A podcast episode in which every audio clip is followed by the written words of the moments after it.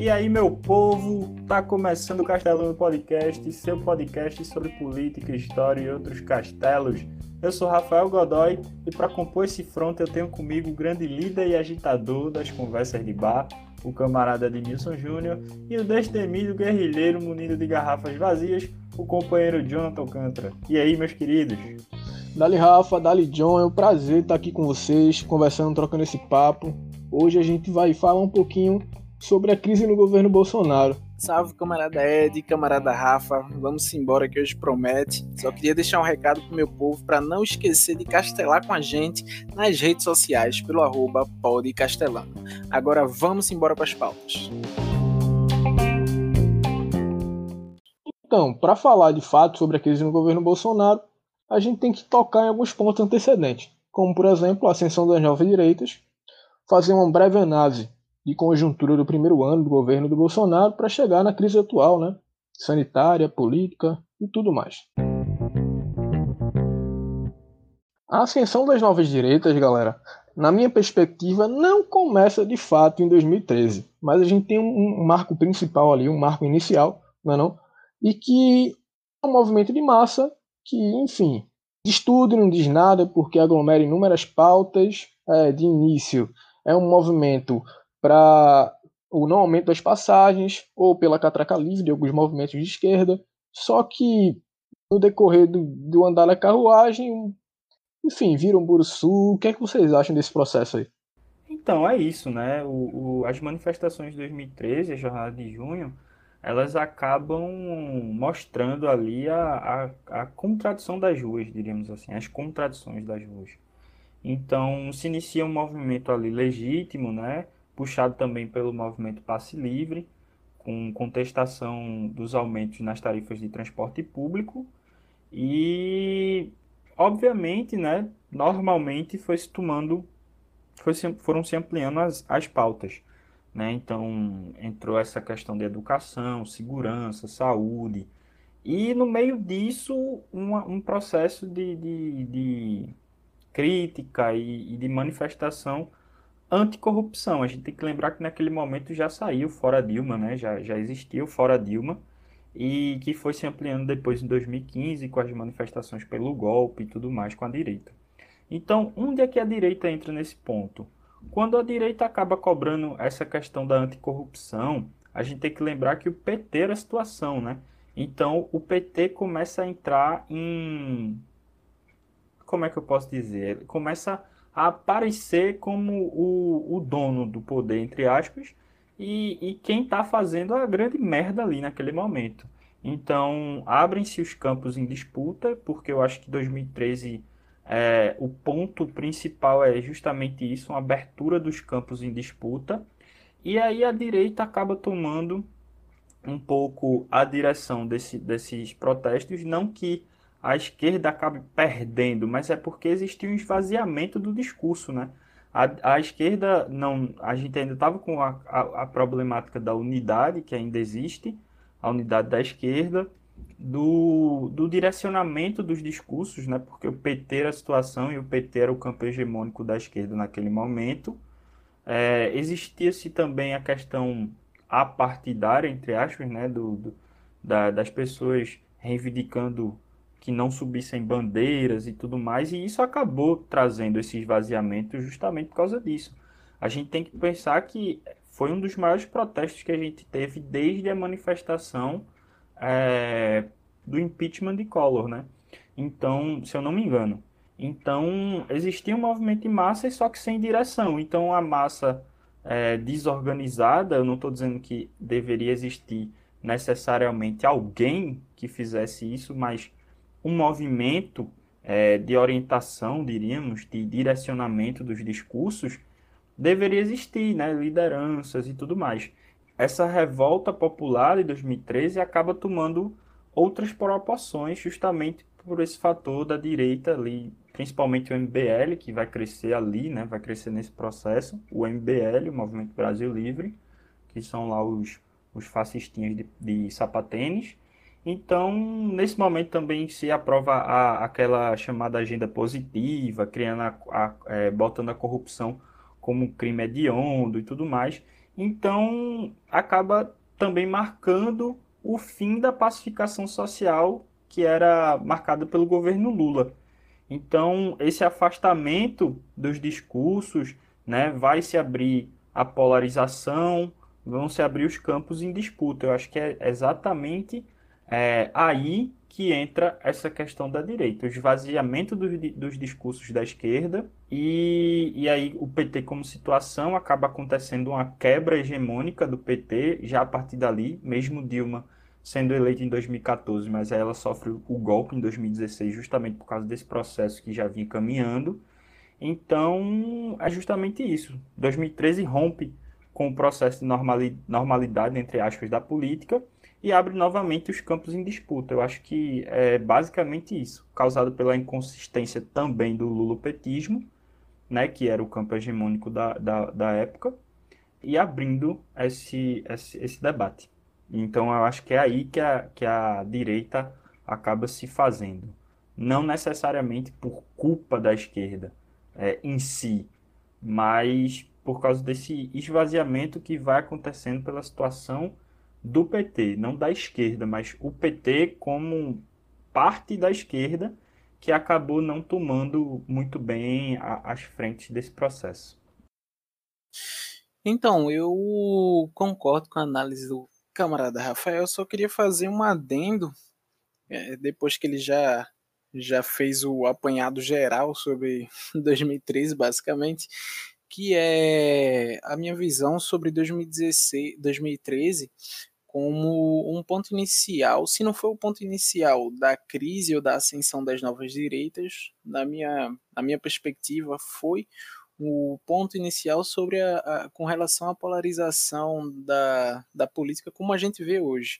Lógico que polarização, antagonismo e tudo mais, isso sempre vai existir dentro da discussão e do embate político.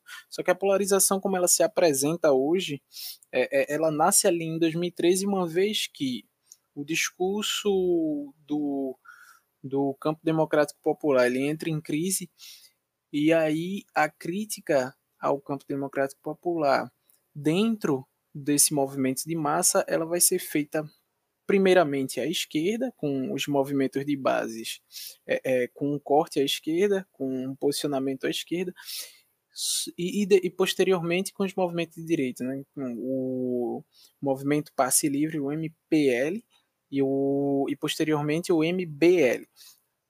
Porém, o que acontece? O que acontece é como a situação, como o campo democrático popular ele é de esquerda, o MBL com um, um, uma desenvoltura discursiva é, é, até até engraçada, eles chegam e falam que já que a situação ela é de esquerda, a única crítica que pode ser feita é a direita. E aí começa essa polarização, que, que posteriormente desemboca no ou você é Bolsonaro, ou você é direita, ou você é esquerda, e, e são todos blocos homogêneos. E a gente sabe que não é verdade. Então, justamente com essa abertura do, de, de campos a serem disputados, como o Rafael colocou, a, a, direita expressa ali pelo MBL se aproveita disso e, e, acaba assumindo a hegemonia na crítica ao campo democrático popular justamente com a retórica de que se a esquerda que está no poder, a única crítica que deve ser feita, a única saída que deve ser considerada é a crítica e a saída oferecida pela direita. Certo? E aí os movimentos de oposição e a crítica e todo o discurso que existia é, é à esquerda, toda a crítica que existia à esquerda, ela acaba sendo anulada e esvaziada e acaba perdendo essa disputa por hegemonia ali nas manifestações de massa de 2013.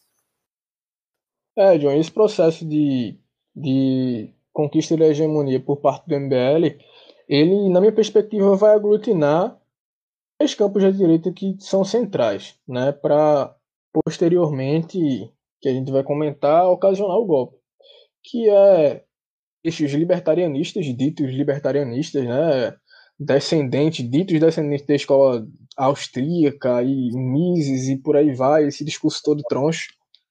E o fundamentalismo religioso junto com a reciclagem do velho anticomunismo, dessa galera que ainda é nostálgica da ditadura militar, etc e tal. Essas três bases vão se aglutinar dentro do MBL O MBL é um, um, um projeto que, a princípio, não era dito político, né? vale ressaltar.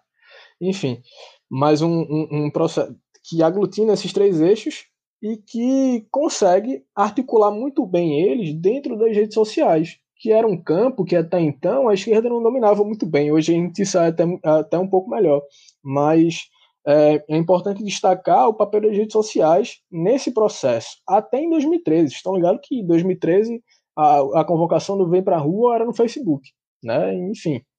Então, esse processo das redes sociais ele é muito importante. É, eu, eu concordo com os camaradas e, e faço essa questão, trazendo para essa, essa questão em, em, em, discussão, a gente também tem a abertura né, dada por esses, por esses processos ali com, a, com o início meio confuso ainda das manifestações pelo golpe já em 2015. Porque a gente tem em 2013 uma revolta popular, né, uma revolta é, legítima, com, com contestações a questões que estavam é, postas ali a partir do governo, né, questões de governos estaduais também, foi se misturando, foram se misturando muitas pautas, mas que a, a direita obviamente ganhou certo espaço e por essa ruptura, né, porque eu acredito que vai romper com uma normalidade, entre aspas, que era aquela pacificação desde Lula, né? Aquela pacificação social com o governo Lula, que, que na verdade eram os conchaves que estavam sendo, sendo feitos e o prato da direita estava sendo bem posto. Então, tem que fazer essa crítica, uma crítica à esquerda, tem que destacar aqui, né? Enfim, então, com a, toda essa abertura e tal, a gente vai ver ali no começo as manifestações pelo golpe, já em 2015, fora Dilma tudo mais que aí é o processo tomado diretamente pela, pela classe média, em sua maioria branca, né, pela classe média branca, na verdade, que vai se manifestar com, com eh, se eu não me engano, é uma, uma galera ali que beirava dos 30 anos para cima. Tem um, há, algumas pesquisa, pesquisas aí que a juventude estava mais posta na, nessa, nessas revoltas de 2013 e as manifestações de 2015 pelo golpe já eram pessoal mais de idade. Gera, gerando esse, esse processo ali em 2015, com as manifestações pelo golpe e tudo mais, acontece, enfim, o golpe institucional de 2016, tirando a presidente Dilma do cargo. E aí? É nesse processo que Bolsonaro se faz? Será? Porque a gente tem uma questão ali já vigente, né? Bolsonaro já estava crescendo, já estava falando, já estava é, com aquelas falas inflamadas pelo que, pelo discurso óbvio, pelo por aquilo que, porque quando a gente vê muito óbvio, algo muito óbvio é porque normalmente aquilo está errado, né? Mas é nesse processo que Bolsonaro vai se fazer mesmo como uma liderança ali da direita. E aí? Então, Rafa, eu acho que é dentro desse processo, mas ele não está sozinho aí. O MBL tem grande participação nisso, como eu coloquei nas redes sociais.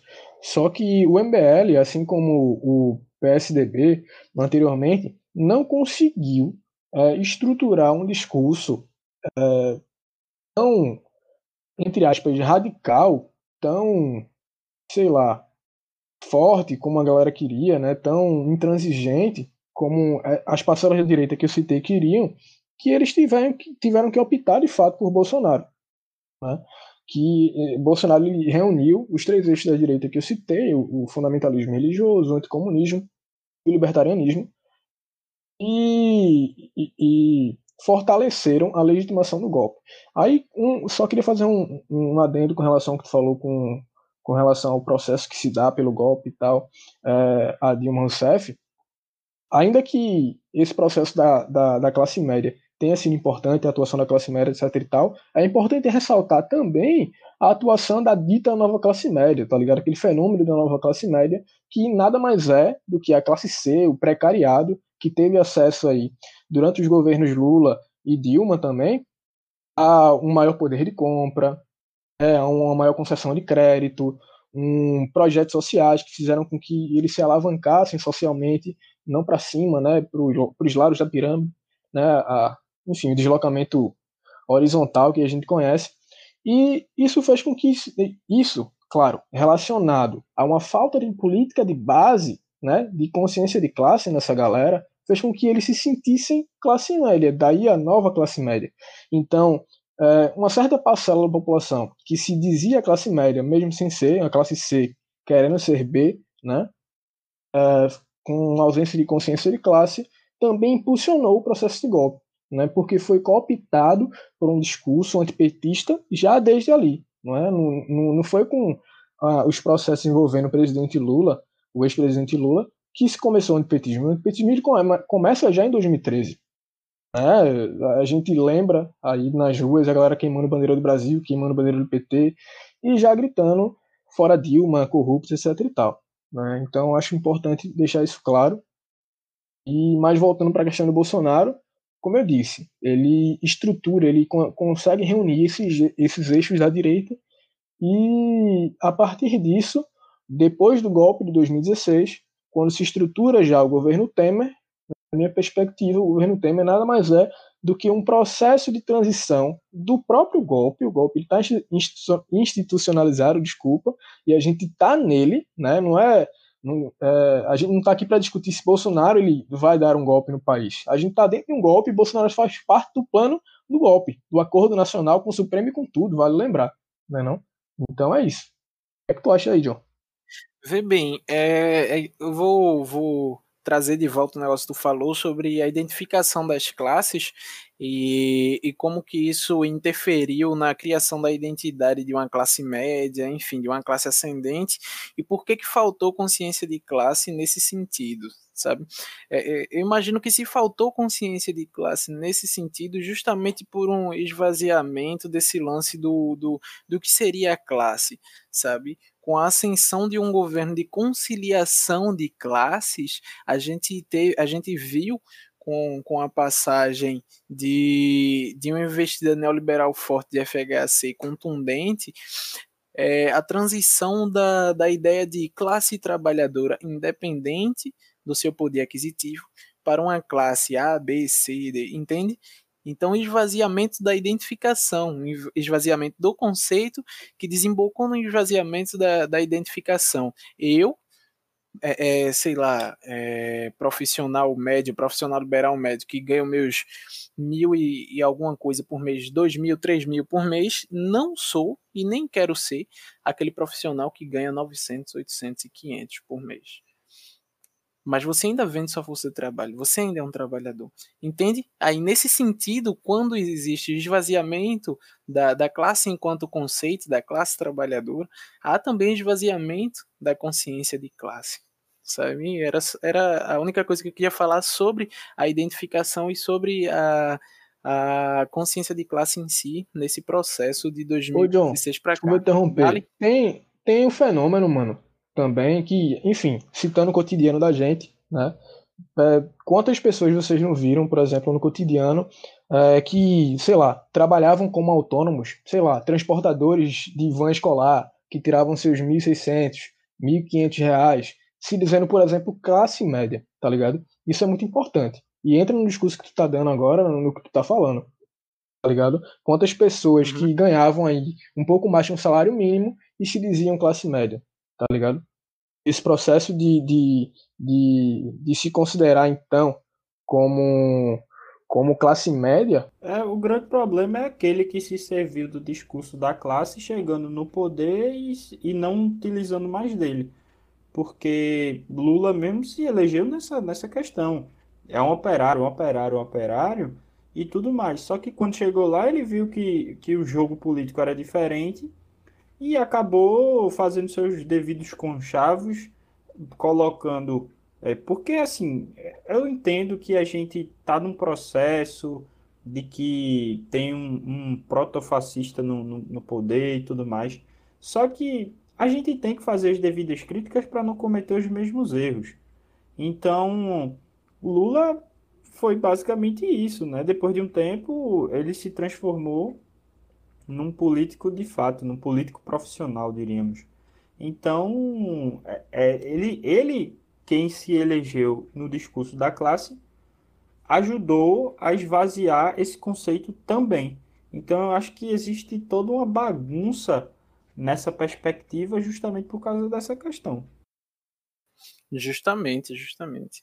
E, e aí, voltando para o lance de Bolsonaro e, e, o papel dele em 2016, só para encerrar isso, é, é, só para eu encerrar o que eu tenho a dizer sobre isso, ele é justamente a aglutinação do que Edmilson falou anteriormente, né? Dessa, dessas demandas que vêm surgindo, porque a gente vê em 2013 a derrota da crítica à esquerda, o esvaziamento do discurso da, da esquerda, e, e aí o único e, a polarização no caso, né? E aí a gente tem como dois únicos blocos, no caso, o PT e a direita. Enfim, o PT e, e a expressão do que seria a direita ali entre o MBL e, e, um pessoal que posteriormente se diria mais moderado, só que na época não era, e o pessoal mais, mais à extrema direita. Né? E, e, o que é que acontece pós 2013 e tudo mais, como o MBL não se lança como uma sigla, como um partido, ainda que lancem os principais atores, Bolsonaro ele acaba se projetando em cima disso. E uma vez que o MBL não se lança como partido, mas passa um panão miserável para Bolsonaro e até apoia ele quando nas suas redes sociais e tudo mais, num debate o que Bolsonaro está falando, ou então um debate que Bolsonaro está falando dizendo que ele foi mal interpretado e tudo mais. Então, o papel de Bolsonaro ali em 2016, no golpe de 2016 e posteriormente, para mim, é justamente o papel que o MBL assume antes, assume ali em, 2016, em 2013, desculpa, que é a aglutinação dos discursos e das demandas de um de um pessoal que, que participou desse processo de construção de hegemonia. O MBL a, a, pega essa hegemonia, constrói essa hegemonia em 2013, anulando a crítica à esquerda, e entrega isso na mão do Bolsonaro, e Bolsonaro faz o que faz e de 2016 para frente. A galerinha do, do sapatênis entregando o poder ao coturno, né? Sei não. Exatamente. Então, dentro desse, dessa questão, a gente ainda traz a, a, o debate em relação às eleições de 2018, que é fruto desse processo, logicamente, com a popularização de Bolsonaro cada vez maior, os discursos inflamados, as falas polêmicas, é, teve fama e tudo mais. Mas tem, tem todo um processo aí, até a partir da eleição, né? Porque quando a gente estava ali no começo das pesquisas eleitorais, Lula estava em primeiro ali, né? Lula ainda estava ganhando como candidato, provável candidato do PT, é, mas Bolsonaro ali nas eleições também leva aquela feca, facada e, e com isso ganha certa popularidade, é tido como herói, como não sei o que e, e também utiliza disso para fugir dos debates, porque se ele tivesse ido aos debates é, poderia ter complicado bastante para ele, já que ele não sabia discutir nada, até hoje não sabe. Então, tinha isso, tinha essa esquerda atrapalhada com Lula também, com essa questão da candidatura de Lula, tinha pessoal ali chegando novo, é, tinha, tinha, tinha uma, uma turma ali. Como é que vocês observam a conjuntura dessas eleições de 2018? Polarizada também, né? Então, Rafa, é bastante complicado, né? Porque, enfim, a gente tem um, um racha com relação às esquerdas ou para melhor dizer, né, sei lá, esquerda e centro-esquerda, ou mais centro-esquerda que esquerda, porque ali dentro do processo eleitoral, com vantagens, com, assim, expressões de voto, de esquerda mesmo, só chamaria o pessoal, mas enfim, é, é bastante complicado porque a gente tem uma partilha da esquerda e uma partilha da direita. Mas, por outro lado, a gente só tem dois candidatos ali se, se sobressaindo por dois discursos muito, muito fortes, eu diria.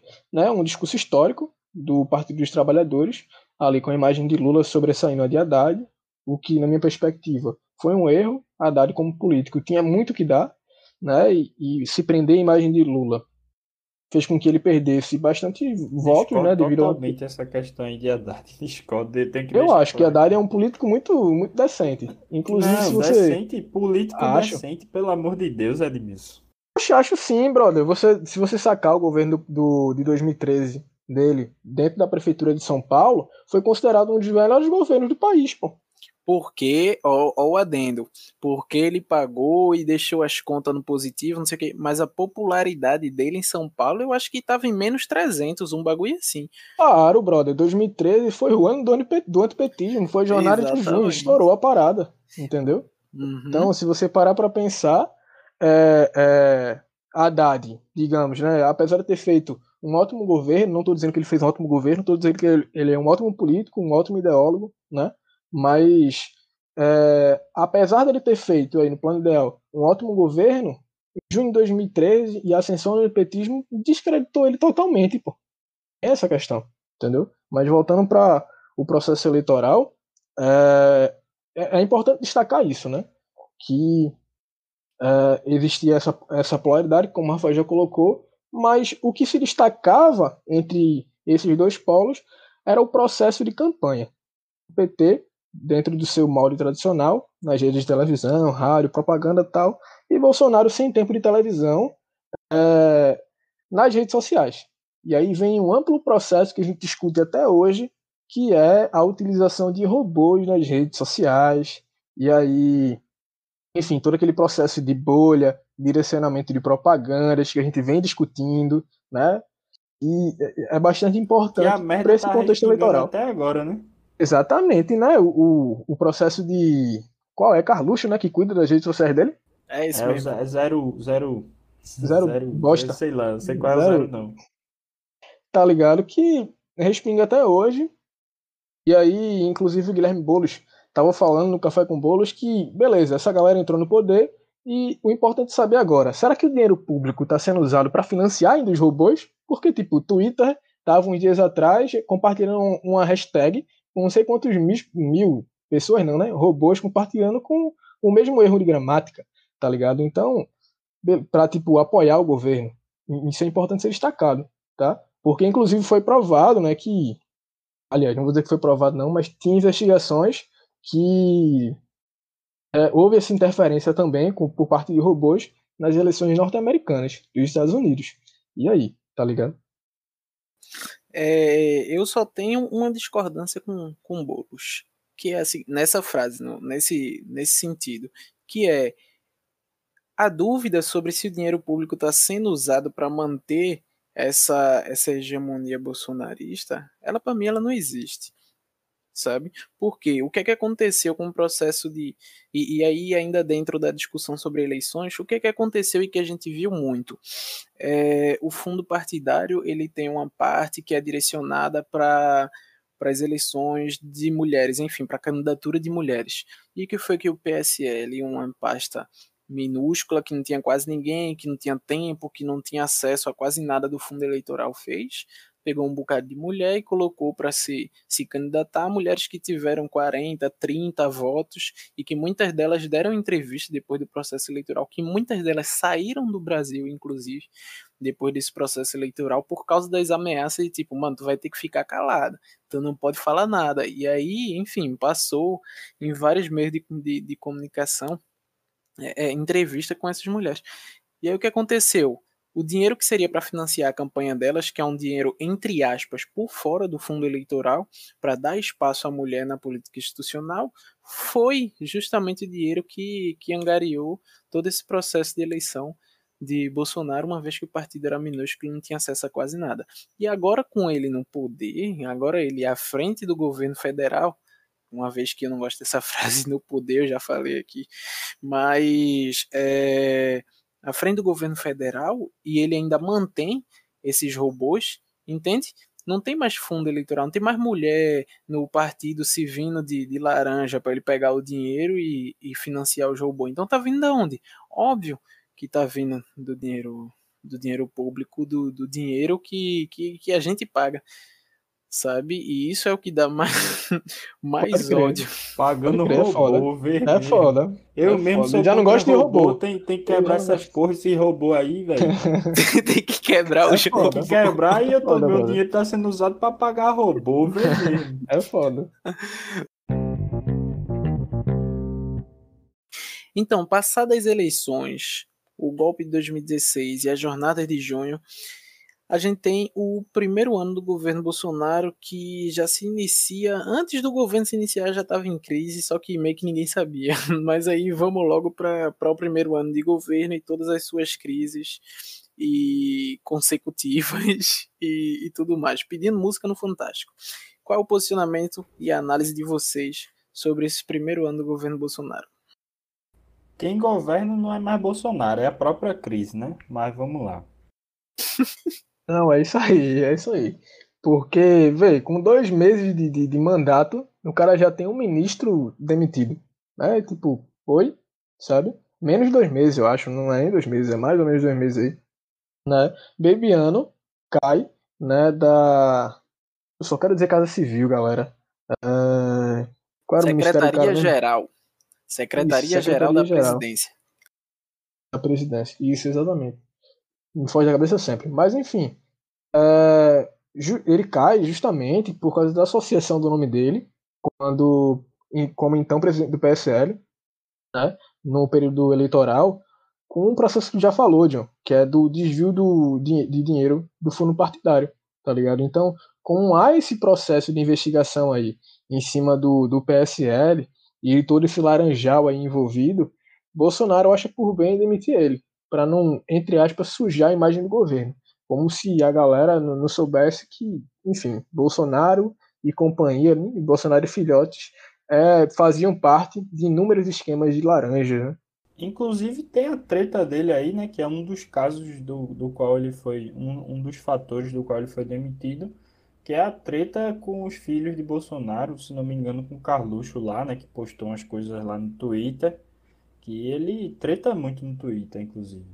Aí falou lá que Bebiano tava mentindo, mentindo na entrevista, né, com que disse que falou três vezes com Bolsonaro, que e aí ele, ele postou no, no, no Twitter dizendo que era mentira, o Carluxo no caso, e aí Bolsonaro deu retweet e veio mesmo. A gente tá com a crise que é basicamente exposta no Twitter.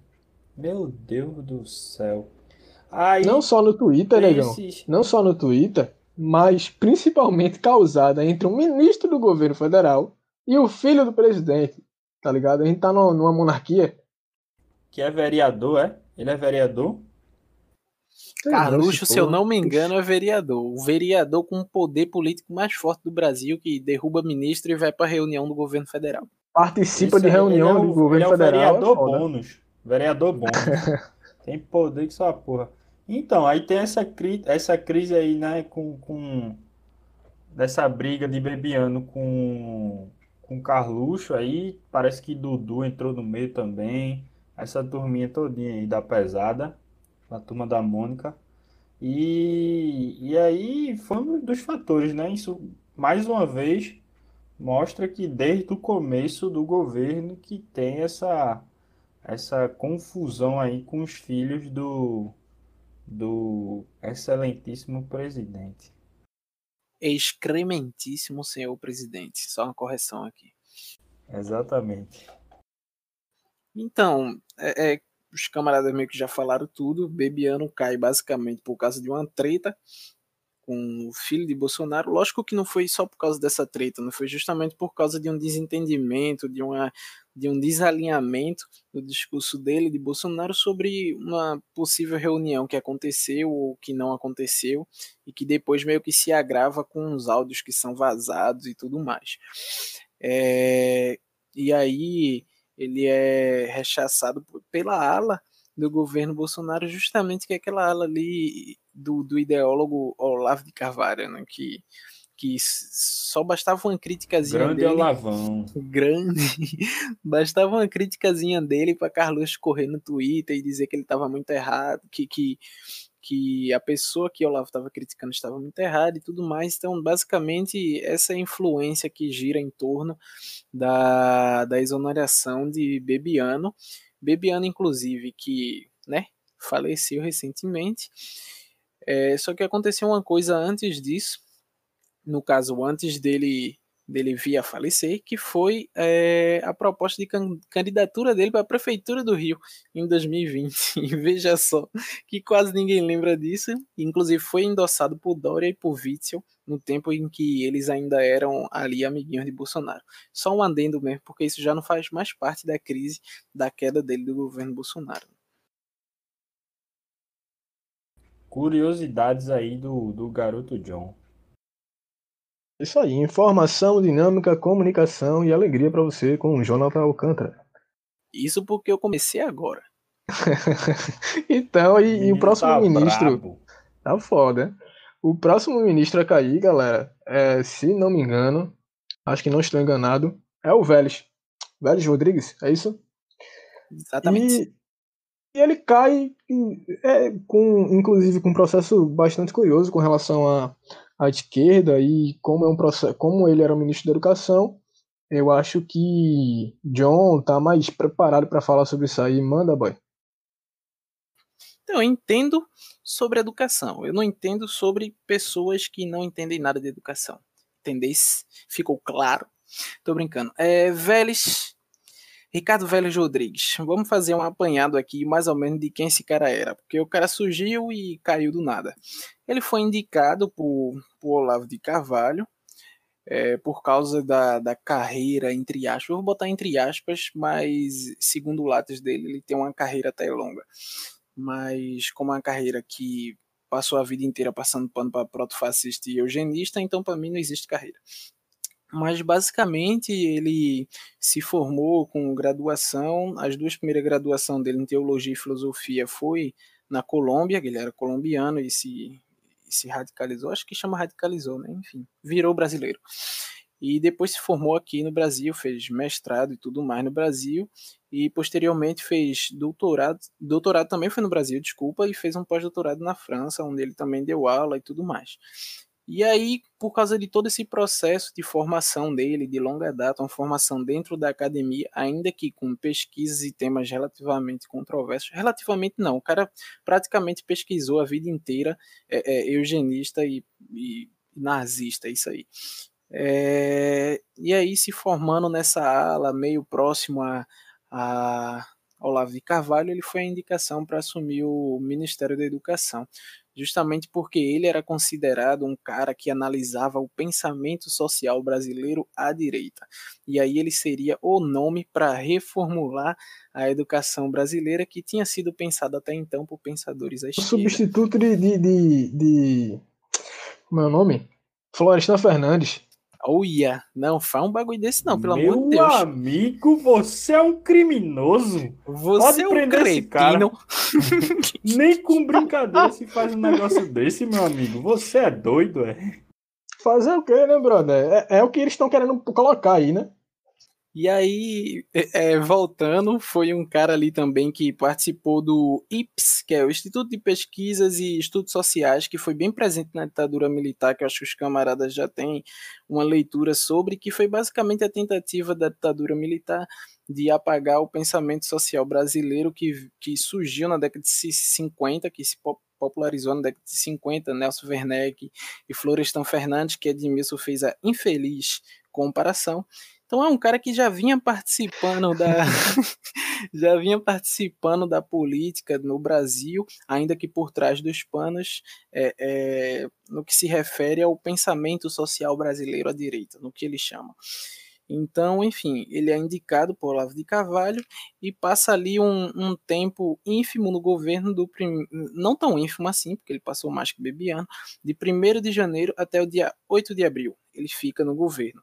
E aí passa esses esses meses inteiros fazendo absolutamente nada, só chegando na televisão e discussando é, é, que a ditadura devia ser estudada melhor porque ela foi boa, ao invés do que todo mundo diz que ela foi ruim, e causando desgaste dentro do próprio governo Bolsonaro, uma vez que, como ele era da ala bolsonarista, ele, ele enfim, tinha um perfil dentro do governo que não era muito aliado aos militares. E foi justamente por causa dessas falas deles que ele acabou sofrendo pressão da ala dos militares dentro do governo Bolsonaro. Posteriormente. Só, só um momentinho, só um momentinho. É, me tira uma dúvida. Foi ele que falou que a universidade não é para todos, né? Que não existe isso, que ela deve ser reservada para uma elite intelectual.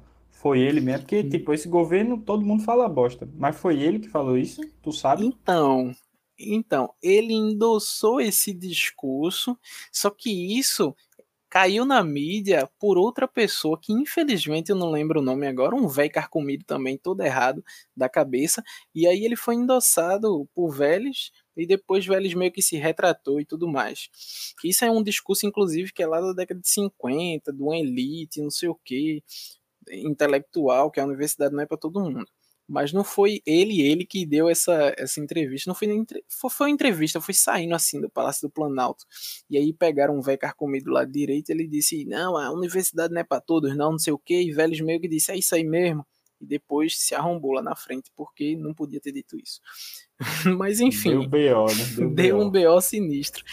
E aí foi isso, basicamente ele não fez nada, não pensou como funcionar, como funciona a educação no Brasil uma vez que a gente tem Fundeb, PNE, todo esse, esse emaranhado que compõe um sistema de educação brasileiro que precisa ser reformulado e pensado e discutido o tempo inteiro, e ele não conseguia nem compreender isso, quanto mais discutir um negócio desse. E aí tem todo aquele lance da discussão com com a Tabata, é, Liber, é, Tabata Amaral. Eu esqueço o sobrenome dela, porque todo mundo chama de liberal. Aí eu só esqueço o nome dela sempre. E aí foi basicamente a queda dele. Os militares já não estavam gostando, ele não tinha projeto nenhum, não bastava só a indicação do Olavo de Carvalho para manter ele lá. Então foi basicamente isso. Tretou muito com o MEC também, não foi? Teve uma uma relação conturbada aí com, com o MEC, demitiu o então presidente do INEP, né, o Marcos uhum. Vinícius Rodrigues. Uhum. Tem a questão dele lá com, com o edital lá da, da, de referência bibliográfica, tirar a obrigatoriedade das referências bibliográficas. Foi isso, isso, isso, e também uma releitura dos livros de história para um endossamento da ditadura, que eu meio que já falei, só que ele propôs isso.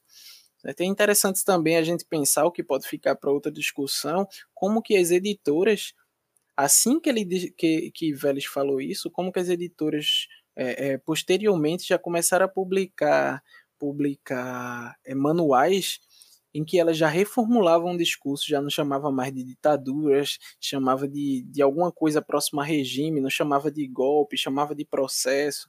Então é interessante a gente pensar como que o, o mercado editorial ele é exatamente isso, mercado editorial. Então o, o mercado não é bem essa coisa alinhada alinhada com os interesses é, da população, os interesses populares.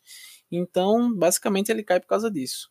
Arruma treta com todo mundo, não consegue organizar nada dentro do, dentro do Ministério da Educação e até dentro do Ministério da Educação ele arruma treta porque não entende de nada e dentro do próprio governo Bolsonaro de modo geral ele continua sem entender de nada e aí é que cai de lá e aí é que entra o, o, o esquisitão. E é isso aí. É esse atual esse atual ministro aí é sombrio igual também né? Só que ele tá aí está conseguindo ficar aí, pelo menos por um tempo. É, tratando também da, da, de crise, a gente não pode esquecer das queimadas né, na Amazônia, que é ali que marcaram a, o, o, ano passado ali até agosto por aí. Fechou o ano nisso basicamente, né, nessa, nessa confusão aí, que foram as queimadas na Amazônia que passaram de de, de recordes aí, né? Que acabou sendo superior às queimadas de 2018, com focos até 30% a mais do que 2018, né? É cerca de 90 mil focos de queimadas é, só no ano de 2019. E aí a gente tem uma crise no governo Bolsonaro. Antes de tudo, antes da gente tratar exatamente desse tema, eu estava querendo fazer aquela crítica da qual a gente estava conversando antes, não é nem fazer uma crítica, é tipo tocar num, num ponto que eu acho sensível, que é essa relação da gente, da esquerda, com questões ambientais. Eu acho que é importante a gente começar a olhar um pouco mais para isso, porque é uma autocrítica que a gente está devendo faz um bom tempo de, de relações é, ambientais, justamente porque se a gente pensa uma nova forma de produção e reprodução social, qual é o, o intuito da gente não estudar sobre essas questões, tá ligado? É, tem, tem se popularizado com a galera aí da esquerda, uma galera legal, esses discursos de ecossocialismo e tudo mais, que eu acho que a gente precisa pautar mais isso. Eu, inclusive, já, já separei algumas leiturazinhas. Tem o Michel Louvi, né? Tem uma galera aí que eu tô sabendo. E, e queria saber um pouquinho, antes da gente tratar exatamente desse tema, queria saber um pouquinho de vocês dessa visão, se, eu, se é uma visão minha, individual, ou se é de vocês também. É uma visão minha também. Eu acredito que a gente, que a gente deve muito a, ao próprio movimento dentro da esquerda, que eu vejo como pequeno ainda hoje. Acredito que seja, não, não é só uma visão minha, né?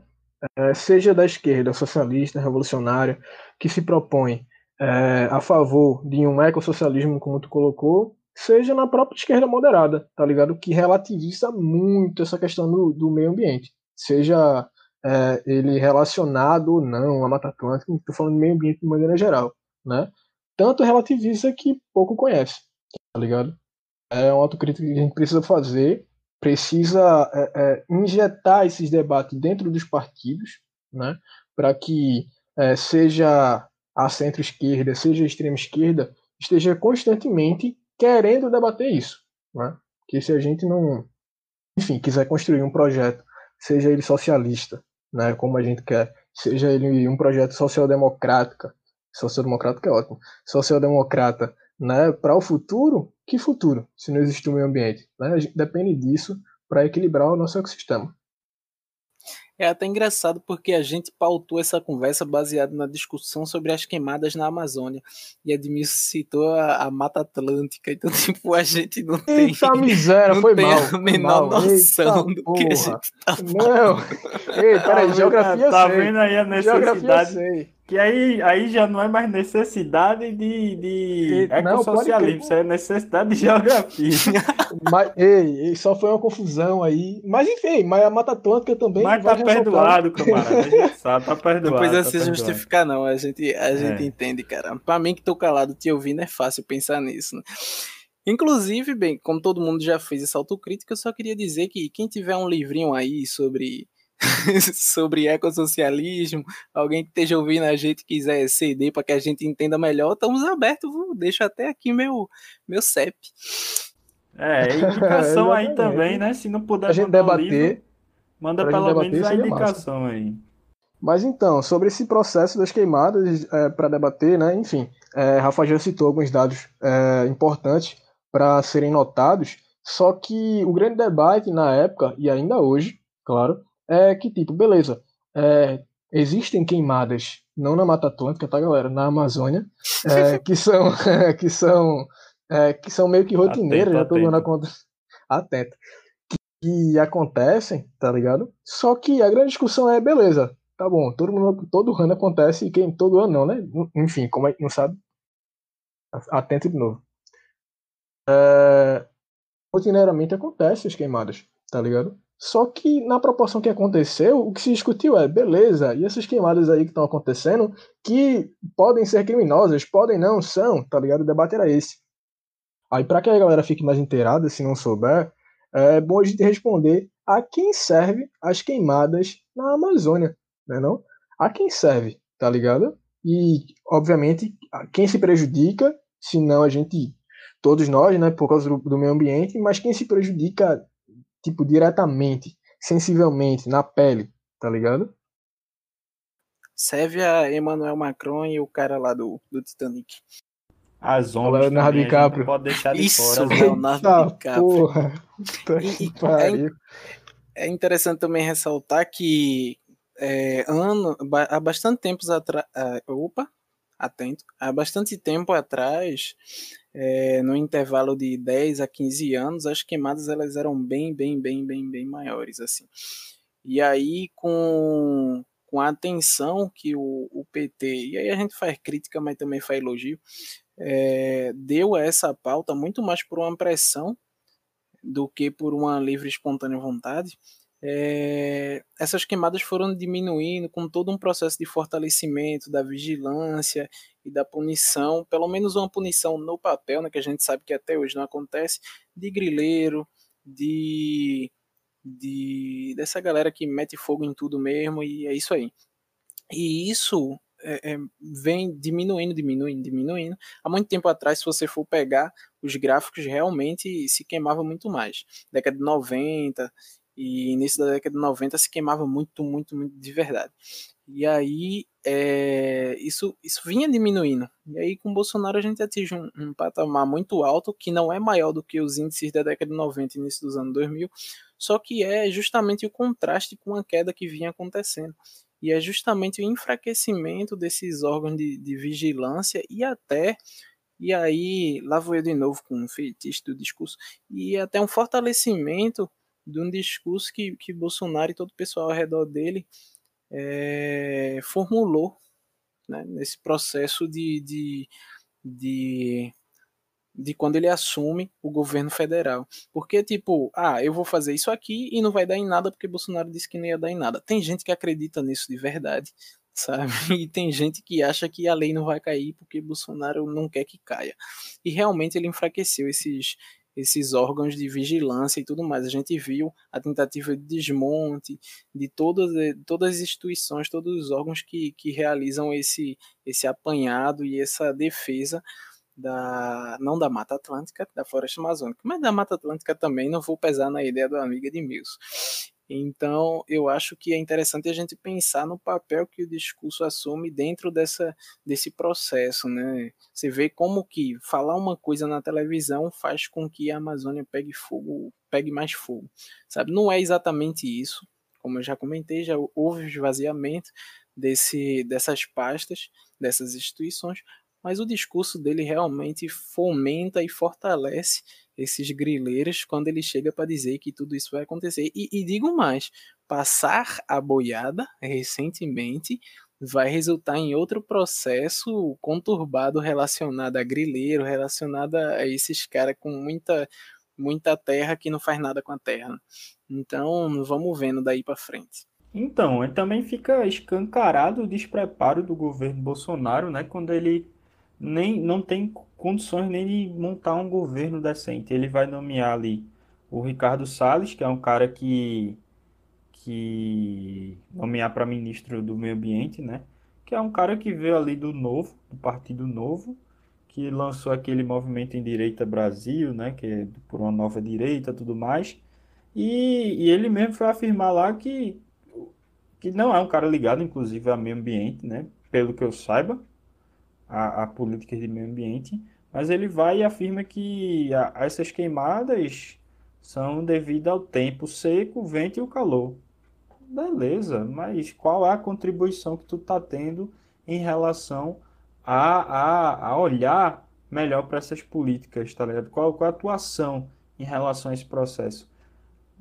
É basicamente um, esvaziamento total da, de, de, de, de preparo também dentro desses discursos. Bolsonaro culpando as ONGs também. Ah, não, porque são as ONGs porque eles querem é, atrapalhar o meu governo, porque ele, ele tirou lá o financiamento e tudo mais. Porra, tá ligado? O cara foi, o cara foi arrumar treta com o Macron, o cara totalmente é, é, mostra de fato o amadorismo do governo com todas as questões, seja meio ambiente, seja crise seja crise econômica, seja tudo. O cara não sabe, inclusive crise sanitária, que a gente está tendo, né? É isso aí, a crise atual do governo Bolsonaro, na minha perspectiva, galera, inicia é, de maneira mais geral, obviamente, a crise ela já está estruturada, seja no capital, diga-se de passagem, seja no governo Bolsonaro, né? E a crise, na minha perspectiva, ela, ela dá um, um, um próximo passo com a demissão de Luiz Henrique Mandetta na, em plena pandemia né, do coronavírus. E isso é algo bastante importante para a gente entender, porque vocês bem devem lembrar, o passado é recente, que Mandetta, por alguns setores, até da esquerda, do centro, né, foram. Mandetta ele foi muito elogiado, homenageado, tratado como uma pessoa né, decente, do povo. Né? E se vocês parem para perceber a ousadia do garoto, que mandou os mais médicos para Cuba de novo, né? E aí a gente tá com déficit de médico do caramba. Aí trouxe, viu a merda que fez, trouxe de volta. Que a gente precisa de médico em áreas que os playboys não, não querem ir, né? Enfim. É, e diversos outros processos, como o, a privatização do SUS e tal, enfim. Mesmo assim, ele foi homenageado, a galera esqueceu disso. Né? Ele, homenageado não, né? ele foi requerido, ovacionado, né? por, por simplesmente dizer assim: olha, eu estou seguindo os parâmetros da OMS, da Organização Mundial de Saúde. Mas enfim, quem é o, o Mandetta, o Luiz Henrique Mandetta? Mandetta, galera, ele é, de fato, ele foi formado em medicina, né, diferente de Bolsonaro, que não discute nem saúde e nem economia, porque também não é formado em economia. Né, ele tem é, pós-graduações e especializações, inclusive fora do país, né, e ele estava no, no, no governo por ser estruturado, por ser um político, que estava ali, inclusive, no DEM. Ele foi deputado federal pelo DEM por dois mandatos, 2000 2011, 2015, se não me engano, 2015 2019, quando ele pediu licença para entrar no governo, tá ligado? Então, quando quando quando Mandetta ele sai do governo e elogiado pela esquerda, fica a minha crítica aqui, porque o mesmo Mandetta estava em, 2016, quando a gente, a gente já falou aqui, apoiando o golpe, votando lá em prol do impeachment, em prol do golpe, a favor da filha dele, da família dele. É, e é interessante dizer um, uma, uma alegoria, uma ilustração que é muito simples para resumir é, a, a, postura de Mandetta e a postura de outros, outros ministros que possam vir a fazer a mesma coisa. Que é, não é porque o cara não come capim que o cara não é um, um, um jumento, entende? O cara fez o que fez em 2016, se, se aproximou de Bolsonaro, justamente com esse discurso de privatização do SUS e tudo mais que Edmilson já falou. Então fica aí a, a ressalva de que, tipo, não é porque o cara está seguindo é, é, indicações, diretrizes de órgãos internacionais que ele, que ele não, não é não é meio desconfigurado da cabeça. É porque perto de Bolsonaro ele parece uma pessoa razoável. Sabe? E assim é muito fácil. Se a gente for comparar com Bolsonaro, qualquer pessoa é razoável. Entende? Mas é, é exatamente isso que Edmilson falou. Eu só queria deixar essa alegoria mesmo. É, tem toda essa confusão aí com Mandetta, né? Inclusive em relação às esquerdas, como o Ed também falou. Eu acho que a, a fala dele contempla muito esse processo. E o, o ato por si só, né? Demitir um ministro da Saúde que estava cumprindo o, as pautas da, da, da, Organização Mundial de Saúde e numa, numa, pandemia, né? em plena pandemia aí. Então, o, o, próprio ministro posterior a ele, o Nelson Tate, Tate, não sei, também deu vazante. Ele viu que estava segurando um BO enorme aí, com essa questão, até com essa questão da cloroquina, com Bolsonaro dizendo que era essencial e ele sem saber.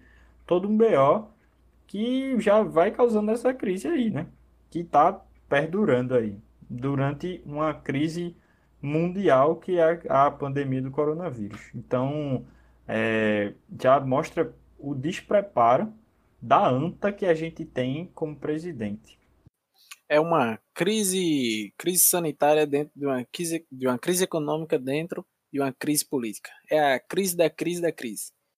Sobre esse bagulho, velho, de, de, Nelson Tate, Tate, que seja, eu queria só fazer algumas considerações, porque é, vocês lembram que ele foi colocado no governo é, sendo pautado por Bolsonaro para meio que contradizer Mandetta, né? Tipo, Mandetta seguia as diretrizes da OMS e ele, ele meio que ampliaria, abriria o para a favor do discurso de Bolsonaro, que seria o, um processo de de flexibilização da quarentena nos estados, etc e tal. Só que é, eu queria destacar que Tait, um pouco antes de, de ele assumir o mandato, né? e aí, na minha perspectiva, sabendo que ia assumir o mandato, ele, ele publica três artigos no, naquela rede social do LinkedIn, tá ligado? E os títulos são telemedicina e eficiência do, do sintoma de saúde, tá ligado? Covid-19, telemedicina e eficiência do sistema de saúde. Covid-19, histeria ou sabedoria, dia 24 de março de 2020. E o último, Covid-19, como conduzir o sistema de saúde no Brasil, 3 de abril de 2020, tá ligado? Então, é, sobre essa questão, e, e principalmente sobre esse último artigo, que é o que vai moldar o discurso dele de posse, tá ligado? No discurso dele de posse, há quatro pontozinhos principais que ele toca, que é o isolamento, o distanciamento social, os testes em massa, né, KD, as projeções de modelos matemáticos, que são muito importantes para entender o coronavírus no país, e a questão do isolamento social, que ele chama de estratégico e inteligente. E aí ele cita a Coreia do Sul como exemplo, tá ligado? Só que aí fica a crítica, tá ligado? Ele ficou, beleza, menos de um mês no, no, no governo, só que os planos iniciais que ele constrói no artigo, e é um artigo entre muitas aspas, considerável, é, considerável, tá ligado? Apesar de que é no LinkedIn, então não tem fonte, não tem, é só um artigo de opinião, tá ligado? Enfim, é um textão de Facebook, só que no LinkedIn. E só que ele coloca posições, ele afirma, olha, a melhor forma de a gente é, se prevenir contra o coronavírus, que não seja um mal pior, é construir um isolamento social. Só que, na minha perspectiva, eu quero um isolamento estratégico, mas para a gente fazer isso, a gente tem que estabelecer os pontos que ele colocou, que é os testes em massa, o estudo da doença, as projeções, etc. e tal. Só que isso não foi posto. Quando o Bolsonaro, além de querer flexibilizar a, a, a porra da quarentena, todos os estados de forma autoritária, impor um remédio que não se tem comprovação científica nenhuma, muito pelo contrário, o famoso Atlas Salve, né, já publicou aí no Twitter os estudos de universidades norte-americanas concluindo que não só não tem efeito, como em casos graves, aumenta em 30% a chance do cara que está com Covid-19 morrer. Né? Então, o governo Bolsonaro ainda está distribuindo um remédio que pode causar o falecimento de inúmeras pessoas. O que é isso se não uma necropolítica? Mas, enfim, Nelson Tati sai e entra no, no, no Ministério da Saúde, é, um, um, general. Tipo, não, não entra, tá, tá ali, né? Tá, tá ali tá gerindo. Interino. Tá ali é, interino, tá ligado? Ele tá gerindo a parada, como o Rafa falou agora.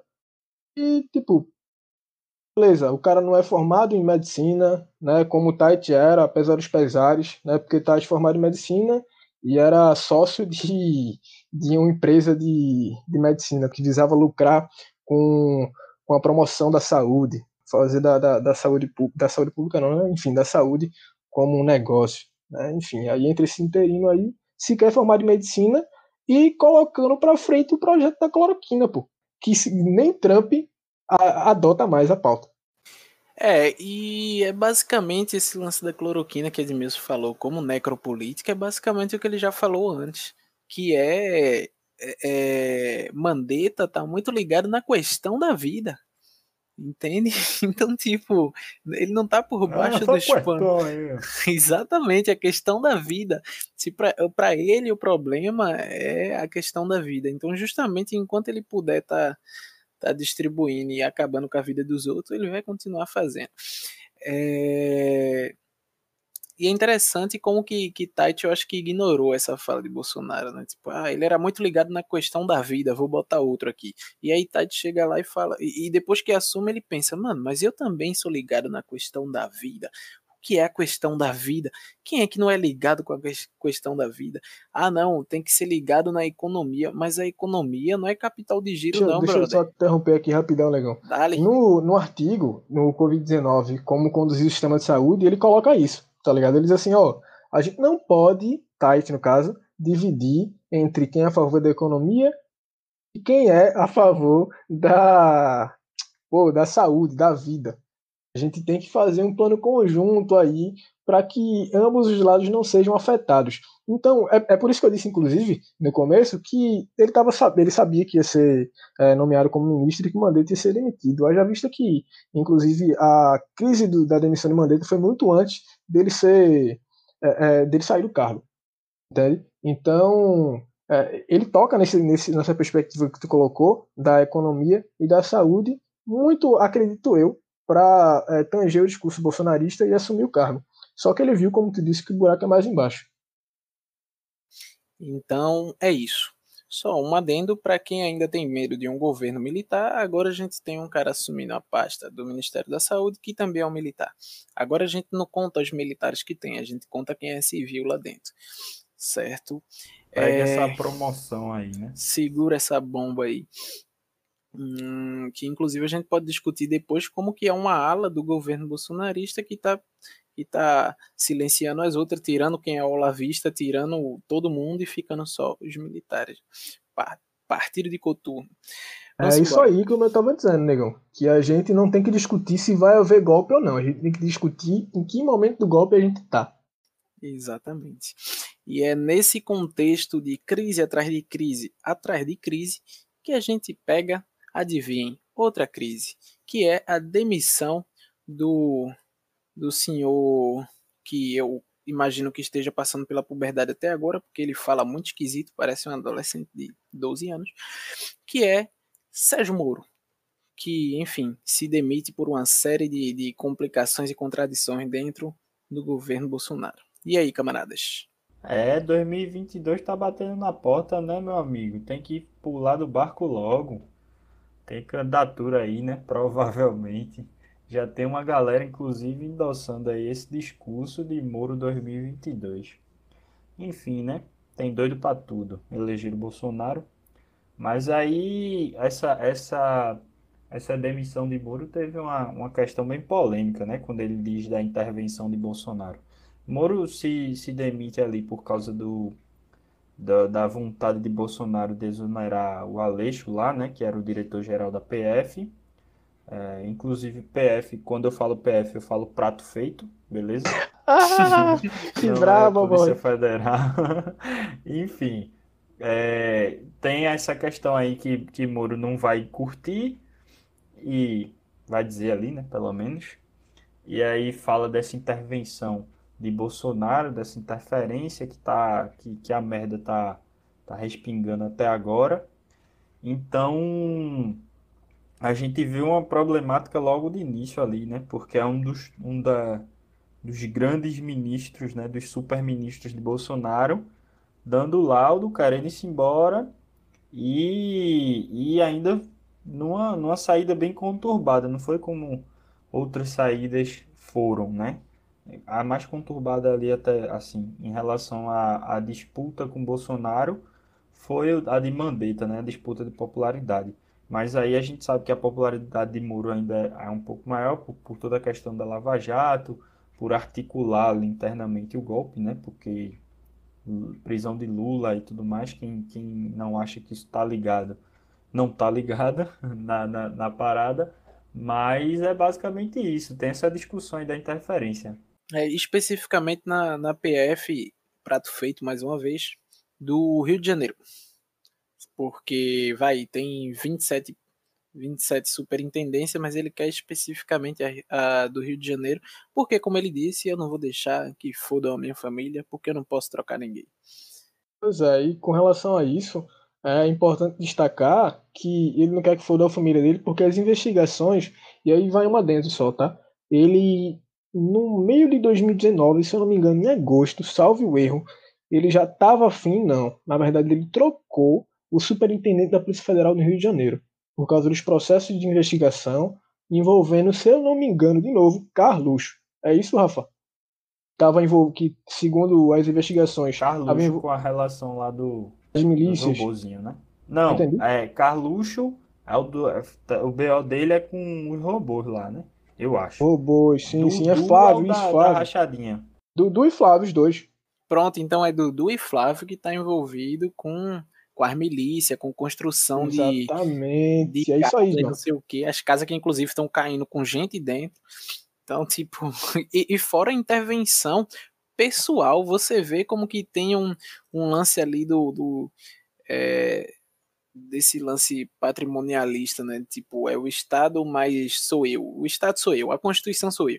Então, tá tendo investigação envolvendo a família de Bolsonaro, eu vou lá, eu, Bolsonaro, eu não mando ninguém, eu não peço para um órgão lá, eu vou lá e pego a gravação e guardo, que é para ela não ser, entre todas as aspas do mundo, adulterada. Então não existe, quando não existe um aparelhamento do, dos órgãos de, de de segurança, existe a intervenção dele direta. Ah, já que os órgãos não vão fazer para mim, eu vou lá e faço enquanto enquanto Bolsonaro mesmo.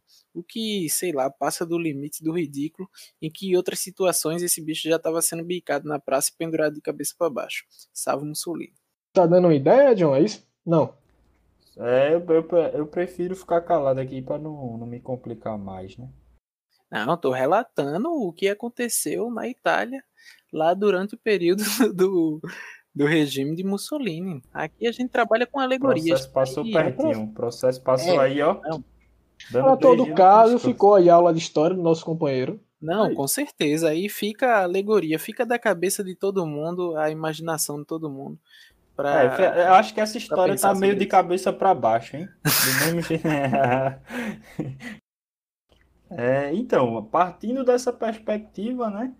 Dessa treta aí com, com o Moro, é, que era um cara popular, ali como herói nacional, né? O cara prendeu Lula, pô, o cara é, é o, o monstrão.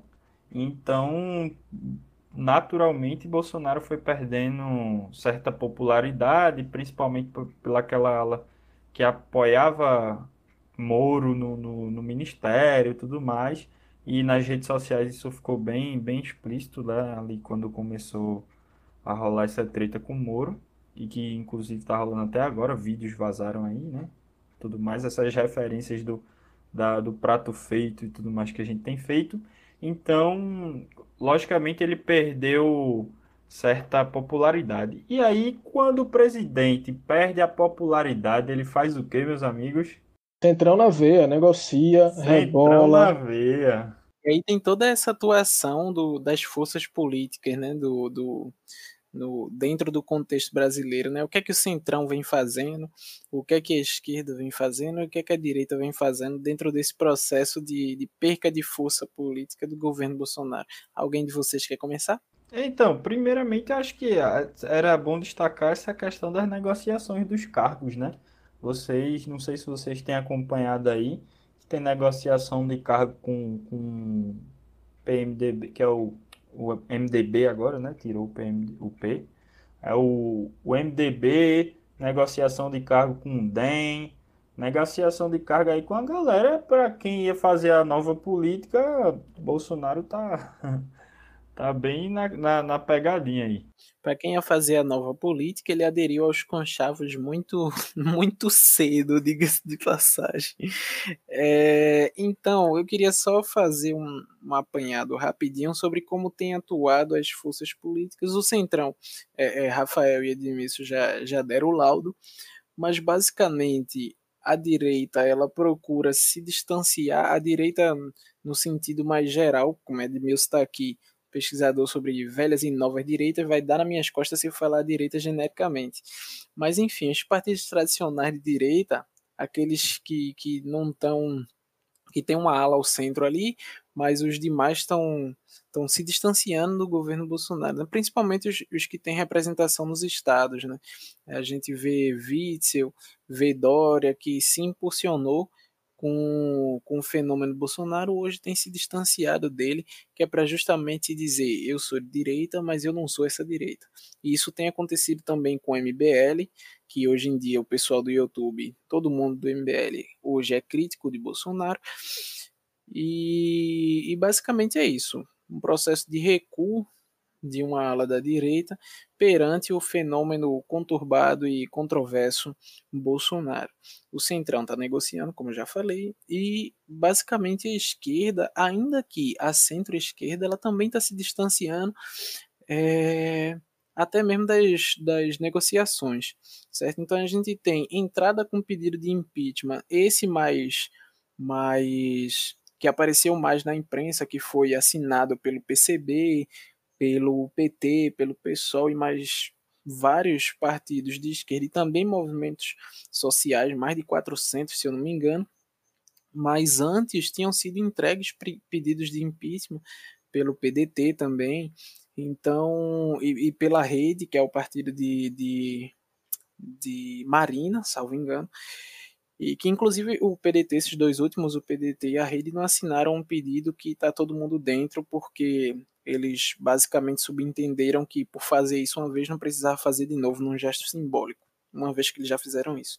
Mas aí a gente também tem forças políticas menores, mais a centro-esquerda, como a Solidariedade, que é um partido relativamente pequeno, e até a rede mesmo, que tem assumido um posicionamento de distanciamento desde o começo. E é interessante a gente pensar isso não como fetichismo da unidade da esquerda, mas mostrar como que a direita se promoveu em Bolsonaro e que hoje se afasta, mas ainda assim se promoveu. Então, em algum momento teve próximo. E a esquerda, desde o começo, manteve essa distância e mantém hoje em também. Manteve a distância quando ele era a onda para eleger prefeito, é, governador e, e tudo mais pelo Brasil, e ainda continua distante agora, não surfou na onda de Bolsonaro. Tanto os partidos pequenos da centro-esquerda quanto os partidos mais à esquerda, é, pequenos ou grandes, tanto faz. Isso é interessante de se notar e de se de ressaltar também. Quando alguém fala que a gente está na era da pós-política, que a ideologia não importa, que o que importa hoje é eficiência e tudo mais, toma aí um banho de, de aula de história para vocês e de, e de política também. A esquerda se mantém lá. Isso não aconteceu o período inteiro da história, como a gente falou com a questão do PT e tudo mais. Mas no processo de Bolsonaro, especificamente, desde do, do pós-golpe, a esquerda se mantém lá, distante. Então, é essa a minha contribuição. É, a partir desse processo também da eterna discussão da, da unidade da esquerda, né?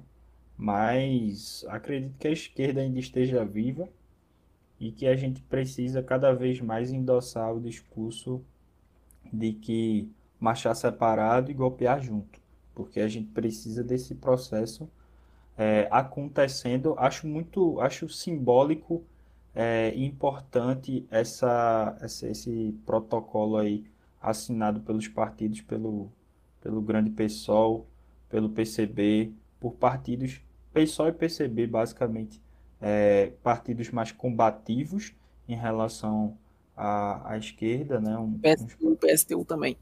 PSTU também, né? PSTU com aquelas belas análises, enfim, com conjuntura forte aí, mas é, esses partidos mais radicais, mas também o PCdoB, né? O PT, essa, essa galerinha aí, e principalmente os movimentos sociais, né? Movimentos, os movimentos da base, que estão alinhados a esse processo também. Acho que é, sendo discutido ou não essa questão de, de impeachment de Bolsonaro e tudo mais, é, eu acho muito simbólico essa, essa assinatura desses movimentos de esquerda em relação ao impeachment.